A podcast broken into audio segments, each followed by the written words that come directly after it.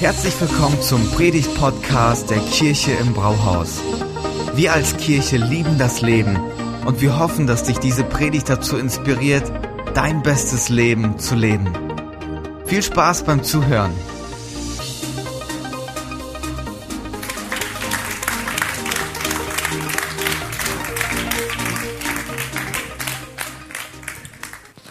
Wir leben in einer total interessanten Zeit. Lifestyle, Folgen hat Folgen und äh, auch unser Lifestyle hat sich sehr verändert. Wenn wir dran denken, unsere Großelterngeneration, die haben noch wirklich ums Überleben gekämpft, haben geschaut, dass sie ihre Existenz irgendwie absichern können, Überlebenskampf. Und den einzigen Kampf, den unsere Siebenjährigen heute zu fechten haben, ist an der Kasse beim Discounter, ob die Mama jetzt die Süßigkeiten kauft oder nicht. Ja, die Frage ist, was motiviert uns, wenn es nicht mehr nur ums nackte Überleben geht? Was ist stattdessen wichtig? Viele würden sicher Geld verdienen sagen, aber tatsächlich leben wir jetzt in einer Zeit, das zeigen die Studien, dass Geld verdienen irgendwie auch nicht alles ist und das Leben erfüllt. Ich habe das beim Blogger gefunden, den Satz, so verschwendest du dein Leben, arbeiten nur um Geld zu verdienen. Peter Ustinov hat das sehr trockener Humor toll gesagt. Jedenfalls hat es wenig Sinn, der reichste Mann auf dem Friedhof zu sein.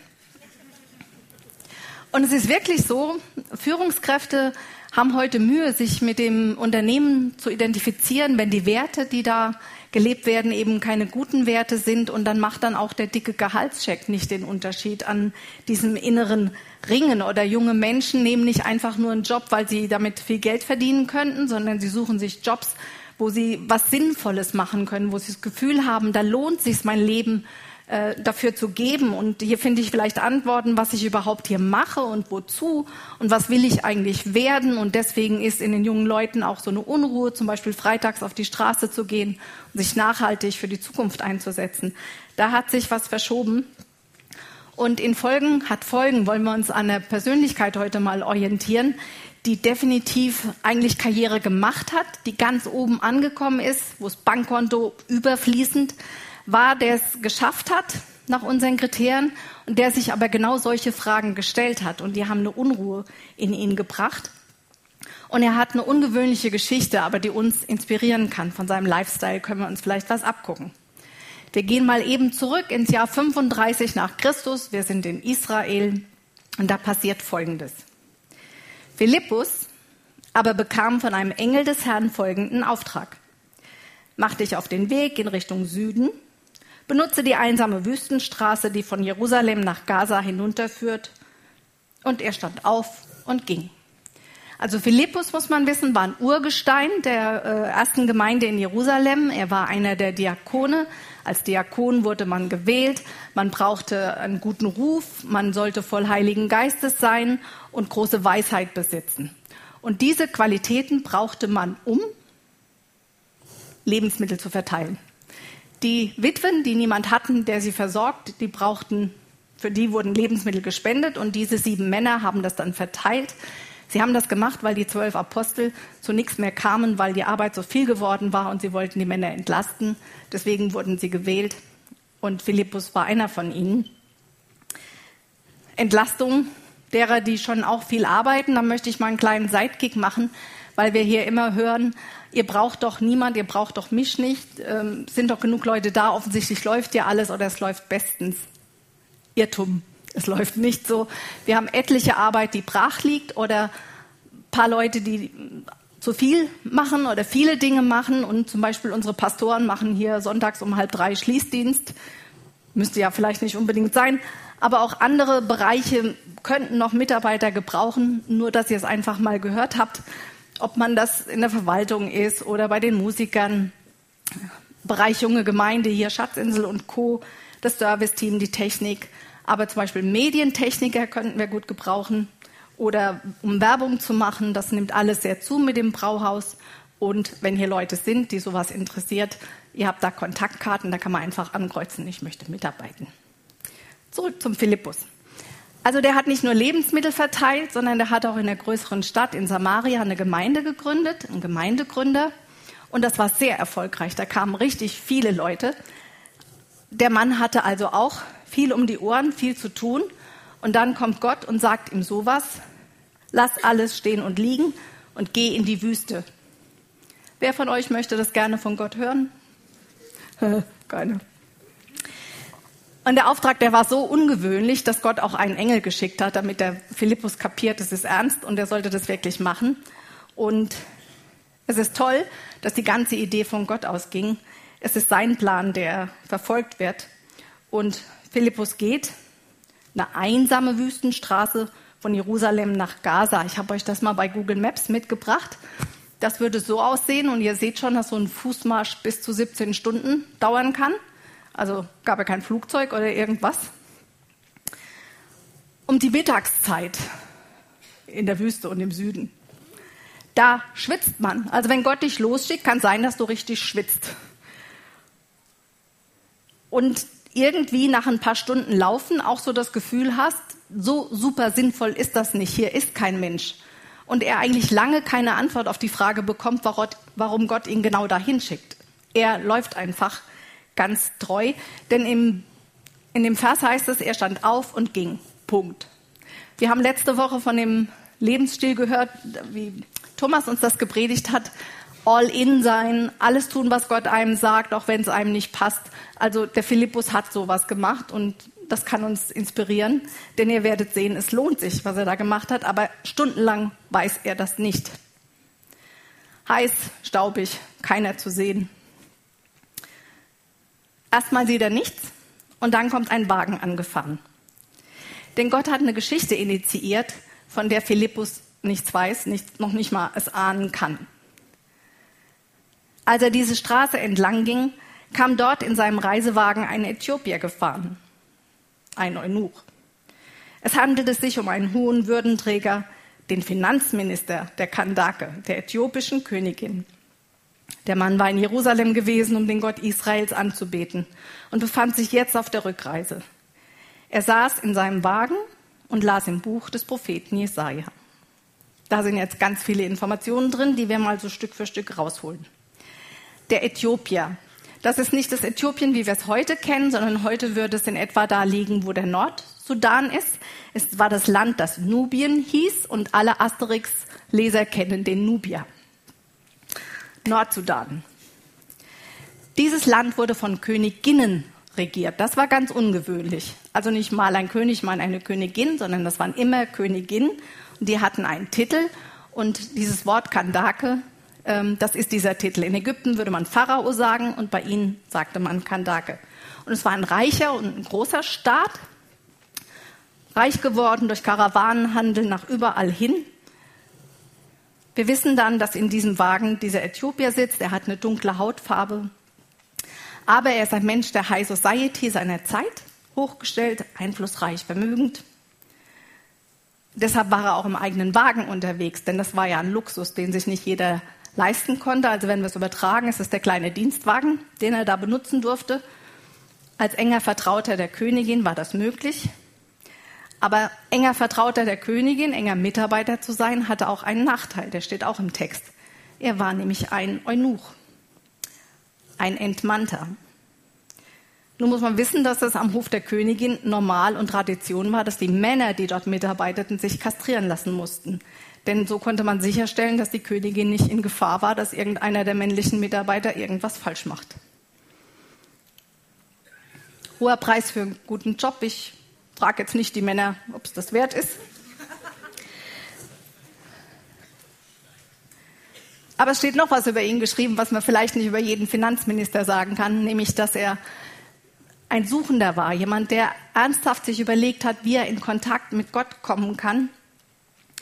Und irgendwie hat er da was gehört und er hat es von den Juden gehört, von diesem einen einzigen Gott, das ist ganz leicht nachzuvollziehen, denn die Juden waren ja selber Handeltreibende und wo immer sie hinkamen, haben sie Synagogen und Niederlassungen ähm, gebildet und von da aus natürlich auch von ihrem Glauben erzählt und daher wusste das der Beamte wohl.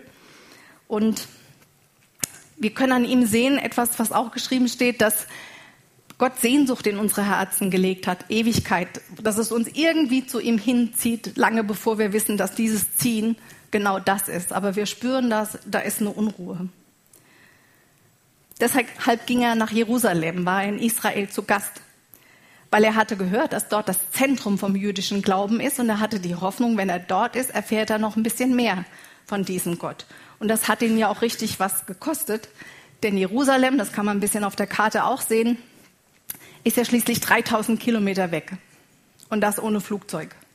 Also das war nicht ein kurzer Wochenendtrip zur Sinnerfahrung, sondern da hat er sich das richtig was kosten lassen. Dahin zu fahren, da ist selbst im Reisewagen ist das noch eine große Mühe und schon wenn ihr in Urlaub fahrt, ihr müsst mal überlegen. Also er musste die Königin um Urlaub und Erlaubnis fragen, ob er das darf, musste die Vertretung einarbeiten, er war ja länger weg und er musste ziemlich viel Geld vom Konto holen, denn es gab ja keine Kreditkarte. Und das macht er alles, ohne zu wissen, was schlussendlich dabei herauskommen würde. Ein Suchender, der nicht genau weiß, was er sucht, mit mehr Fragen als Antworten. Tja, jetzt würde mich echt mal interessieren, warum bist du denn heute hier? Hat dich da auch irgendwas gezogen? Vielleicht? Und vielleicht war es ja ein liebender Gott, der auch so eine Begegnung, wie die beiden es haben, für dich möglich gemacht hat, sich was ausgedacht hat. Denn es ist unglaublich, wenn wir hier mit Menschen reden, warum sie eigentlich im Brauhaus sind, was da für Geschichten zusammenkommen. Und es sind eure Geschichten. Warum ist man hier? Und wenn Menschen dann da sind, dann hören wir ganz oft, und es freut uns natürlich zu sagen, es war reinkommen, sich wohlfühlen, es war eine schöne Atmosphäre, ähm, wir waren berührt.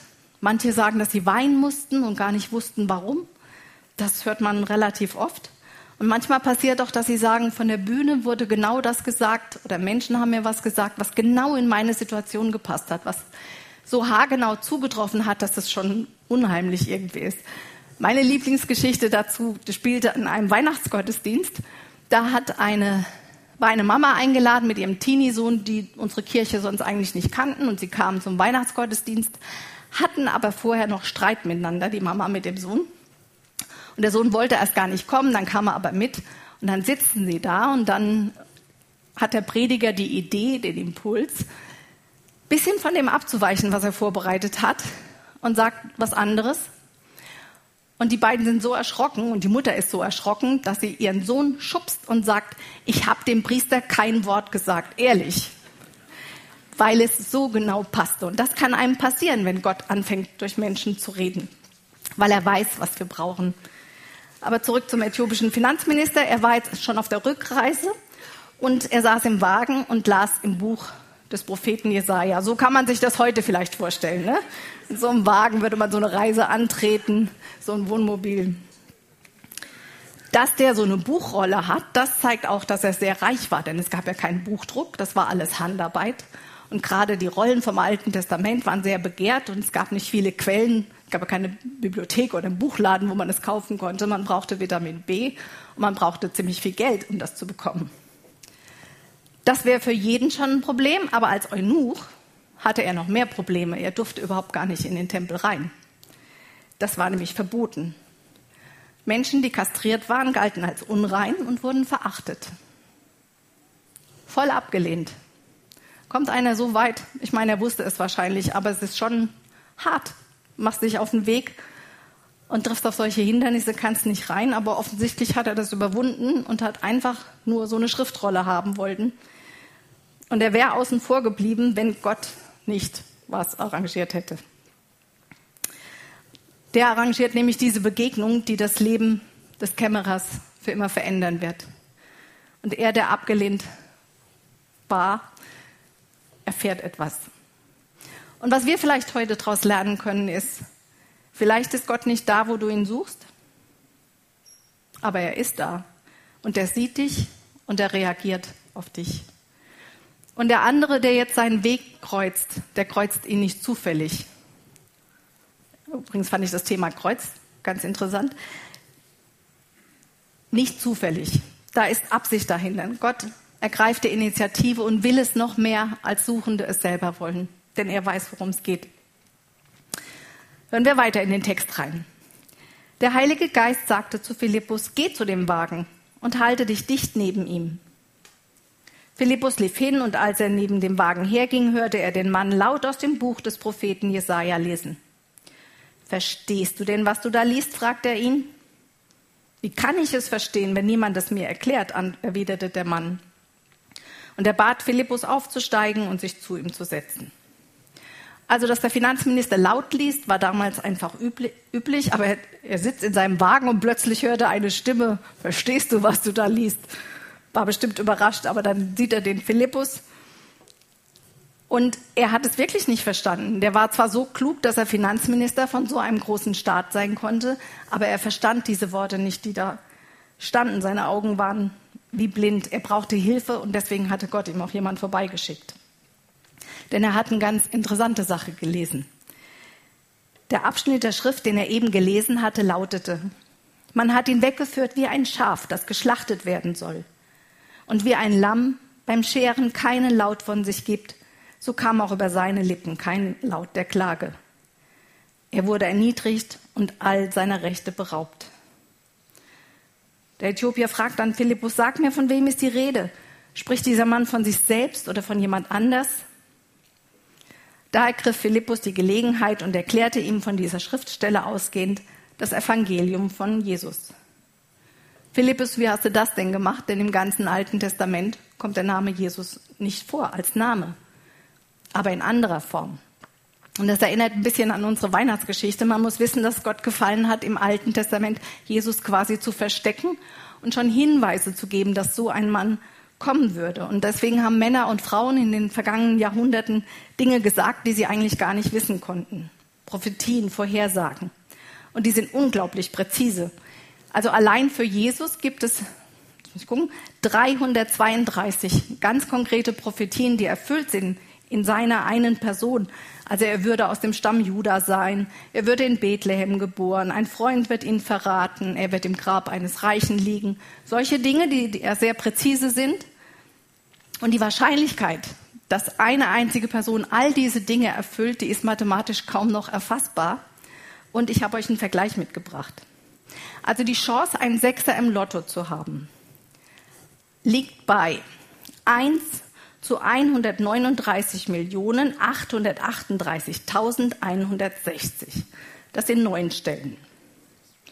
Die Wahrscheinlichkeit, dass eine Person 332 Vorhersagen erfüllt, die liegt bei, und jetzt streike ich, diese Zahl laut vorzulesen, obwohl mir einer aus dem ersten Gottesdienst gesagt hat, was es wäre. Ähm, ihr Leute vom Podcast, ich kann das nicht. Es sind 32 Nullen und noch zwei Zahlen davor. Voll interessant, da gibt es noch ganz viel. Ist leider nicht mein Thema heute. Okay, sehr unwahrscheinlich. Und jetzt liest dieser Finanzbeamte ausgerechnet Jesaja 53, eine der bekanntesten Stellen über Jesus im Alten Testament. Ihr könnt selbst entscheiden, ob das Zufall ist. Jetzt hat er die eine Buchrolle und hat dieses Kapitel. Das hat nämlich Jesus genutzt, um seinen Jüngern zu erklären, was es mit ihm auf sich hat, was Karfreitag und Ostern kommen würde. Und solange er da war, haben es die Jünger nicht verstanden, aber im Nachgang konnten sie mit seiner Erklärung das dann verstehen. Und das erklärt er eben auch dem Äthiopier, der hört das, hört von Jesus zum ersten Mal in seinem Leben und er versteht es. Plötzlich kann er verstehen. Damit ist die Stelle gedeutet. Damit macht dieser jüdische Glaube Sinn, als er Jesus erkennt. Und er kommt zum Glauben. Und er, der keine Gelegenheit hatte, in den Tempel zu gehen, hat die Gelegenheit, zum lebendigen Gott zu kommen. Das ist wundervoll. Und noch besser ist, dass Gott selber das möglich gemacht hat. So, die letzte Stelle, durch die wir uns arbeiten, heißt, als sie nun ins Gespräch vertieft die Straße entlang fuhren, kamen sie an einer Wasserstelle vorbei. Hier ist Wasser, rief der Äthiopier. Spricht etwas dagegen, dass ich getauft werde? Und er befahl, den Wagen anzuhalten.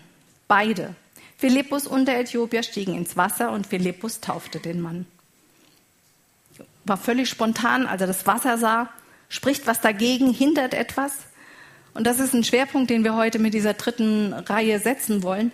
Wir haben über innere Prozesse gesprochen, wie man von neuem geboren wird. Und die Taufe ist jetzt der erste sehr praktische Schritt, wie das Ganze sichtbar wird für das Umfeld, wie ich das äußerlich sichtbar machen kann, was in mir passiert ist. Für den frisch bekehrten Äthiopier war das der ganz einfache und der nächste Schritt. Und deswegen schauen wir uns diese Taufe ein bisschen an, weil wir was grundsätzlich über Taufe verstehen können auf dem Weg. Wer soll also getauft werden? Jemand, der das Evangelium gehört hat und angenommen hat. Also jemand, der glaubt. Und das ist so die Reihenfolge. Ich höre, ich glaube, ich lasse mich taufen. Glauben kommt aus der Predigt. Und ein Mensch muss erkennen, wenn ich Gott kennenlernen will, dann brauche ich Jesus, damit das in mein Leben kommt. Ich muss es für mich persönlich verstanden haben. Als Petrus das am Pfingsten erzählt, da sind Tausende von Menschen und 3000 kommen zum Glauben und sie fragen, was sie machen sollen und er sagt, ihr müsst umkehren, einen anderen Weg jetzt leben, ein Leben mit Jesus ist anders und ihr müsst euch taufen lassen. Und das verstehen sie und an diesem Tag werden 3000 getauft.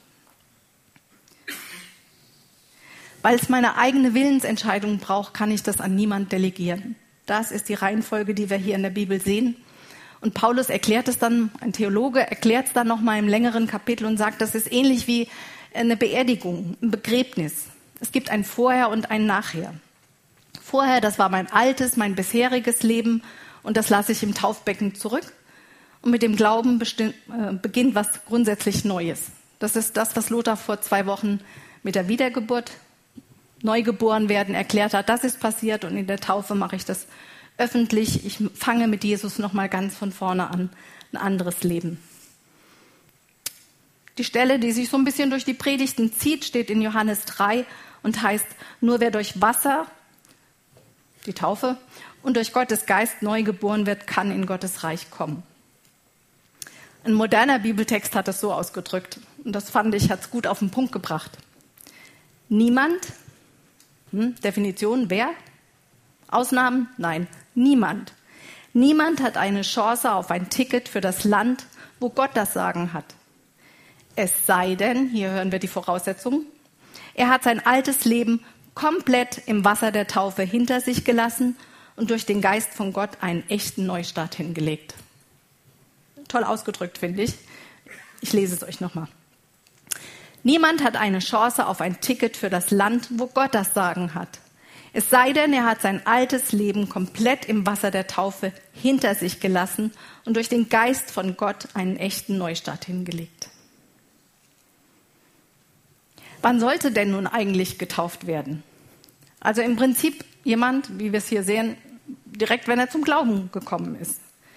Also ich komme ja aus dem evangelischen Haushalt, wo aber niemand geglaubt hat. Ich wurde also getauft, konfirmiert und habe dann im Teenie-Alter äh, in der Freikirche der Baptisten über die Christen Jesus kennengelernt und war begeistert. Und ich sah dann, wie die Menschen taufen. Es hat mich netterweise niemand bedrängt, aber ich habe dann irgendwann mal meine Bibel geschnappt und mir das selber durchgelesen. Wann ist es denn mit Taufe so? Wann ist es angesagt? Und nach zwei Jahren habe ich mich entschieden, dass ich mich taufen lasse und das war gut und richtig. Und der Prozess zwei Jahre, damit war ich eine der schnellsten damals, müsst ihr wissen. Beim Kämmerer ging es irgendwie noch schneller und ich war auch die schnellste und ich hielt den Rekord, bis ein junger Mann namens Lothar Kraus in unsere Gemeinde kam. Der hat das verstanden, geglaubt und ging ins Wasser. Genau wie der Kämmerer. Jeder hat so seinen eigenen Weg. Aber der Finanzminister war nicht bei Null. Der kam nicht von der Straße und sprang ins Wasser, sondern wir wissen ja, dass er mit den Juden sich schon auseinandergesetzt hatte, einiges über Gott wusste und über Philippus jetzt ein paar Stunden nochmal Erklärungen bekommen hatte. Aber als er dann glaubt, als bei ihm der Groschen fällt, als er nicht mehr sucht, sondern findet, dann sagt er, jetzt ab. Da gab es dann nichts mehr. Kein Prozess, kein Nachfragen. Seine Bediensteten waren dabei. Und ich denke mir, wie kommt es, dass der vom Wasser direkt Bescheid weiß, wie das jetzt hier gehen kann? Und dachte ich, na ja, Philippus wusste auch den Missionsbefehl. Geht hin in alle Völker, macht zu Jüngern, lehrt sie halten, alles, was ich gesagt habe, und tauft sie. Und das hat er bestimmt auch dem Kämmerer genauso erklärt. Und deswegen war für ihn die Taufe das äußere Zeichen, dass er zum Glauben gekommen war. Dass sich bei ihm innen was verändert hat. Und das suchte einen Weg, wie man das zeigen kann. Ich bekunde hiermit öffentlich. Und damit denkt ihr bestimmt genau wie ich an Eheschließungen vom Altar. Ich habe das mit 20 Jahren mit einer Freundin miterlebt und ich lege mich ja nicht so gerne fest. Und dann sagte ich zu ihr, Mensch, da steht mir vor dem Altar und trifft so eine wichtige Entscheidung, die ist fürs ganze Leben und oh, ich weiß nicht, ob ich das kann und irgend sowas. Und dann schaute sie mich an und sagte, Heike, das trifft mir doch nicht vor dem Altar. das hast du doch in der Zeit vorher dir gut überlegt. Und da machst du es einfach nur fest. Und ich glaube, das ist ein schönes Bild für die Taufe. Da ist was passiert, eine Begegnung, eine Beziehung hat stattgefunden und ich mache sie öffentlich und ich stelle mich dazu. Und das ist Taufe. Ja, was hindert es, wenn man es verstanden hat, ist es tatsächlich der nächste Schritt, es auch zu machen. Schritt von Gehorsam und auch ein bisschen Demut. Welcher Erwachsene macht sich gerne nass? Der Kämmerer hat so gemacht. Und dann heißt es, und dann sind wir bei der Frage, wie getauft werden soll, dass die beiden, beide Personen gingen komplett ins Wasser hinein. Und das war auch am Anfang der Kirche nie eine Frage, wie Taufe stattfindet. Es gab nur das, dass man bei irgendeinem Wasser war, das genug war, um die ganze Person da unterzutauchen. Denn das Wort für Taufe bedeutet im Original so etwas ähnliches wie wenn ein Schiff versenkt wird oder wenn man einen Stoff komplett in Farbe eintaucht. Äh, das war eben nicht nur ein bisschen, sondern komplett rein. Und deswegen hatten die da keine Frage dazu. Paulus nennt es dann in diesem Abschnitt eingetaucht werden in Christus, weil der alte Mensch mit ihm stirbt und der neue mit ihm aufsteht. Und so praktizieren wir das auch hier in der Kirche im Brauhaus, wenn ihr das noch nicht gesehen habt. Das war noch in unserem alten Gebäude, dass ein Mensch so getauft wird. Zu dem Thema gibt es ganz viele Fragen. Und wir haben eine super Infoseite, die wir euch anbieten können. Und deswegen konnte ich auch hier nur die Oberfläche streifen, denn es gibt www.kurzimpulse.info. Und da ist alles ganz ausführlich ähm, beschrieben. Da werden alle eure Fragen wahrscheinlich beantwortet. Es sind mehrere Abschnitte, fünf bis sieben Minuten, die man als Podcast hören kann. Wenn du dich mit der Frage beschäftigst, kannst du es für dich machen. Du kannst jemand fragen, der im Glauben schon weiter ist. Oder Ihr könntet auch zu zweit die Kurzimpulse oder mit einer Gruppe Kurzimpulse hören und gemeinsam austauschen. Dort gibt es sogar ähm, Arbeitsblätter und Texte, mit denen man das vertiefen kann. Einfach mal gründlich sich erstmals oder neu einzuarbeiten und unvorgenommen, unvoreingenommen sich mit dem auseinanderzusetzen. Vielleicht ist die Predigt dafür ein guter Anstoß, vielleicht weil es für dich ja dran ist. Zurück zum Philippus und dem Kämmerer.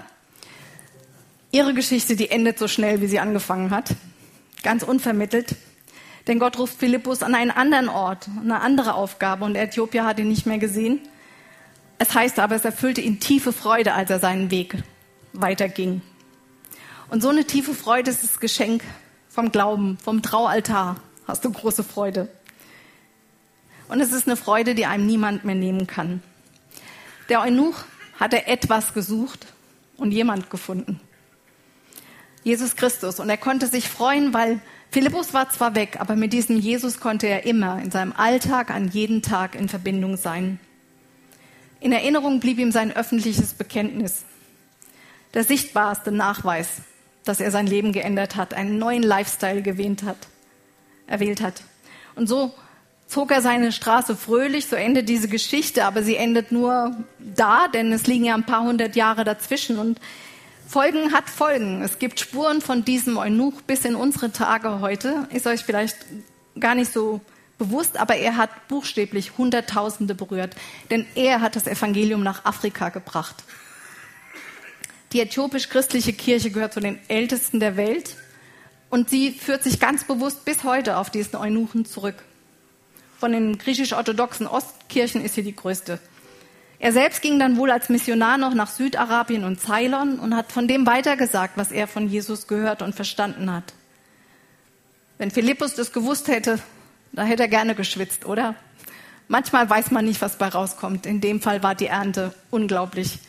Und bis in unsere Tage, denn ich weiß nicht, ob ihr euch erinnert, im letzten Jahr hat den Friedensnobelpreis der amtierende äthiopische Ministerpräsident bekommen, Abiy Ahmed. Und er ist ein bekennender Christ. Spuren also bis in unsere Tage. Für den Kämmerer war es der erste öffentliche Schritt, nach Jesus nachzufolgen. Bist du diesen Schritt schon gegangen?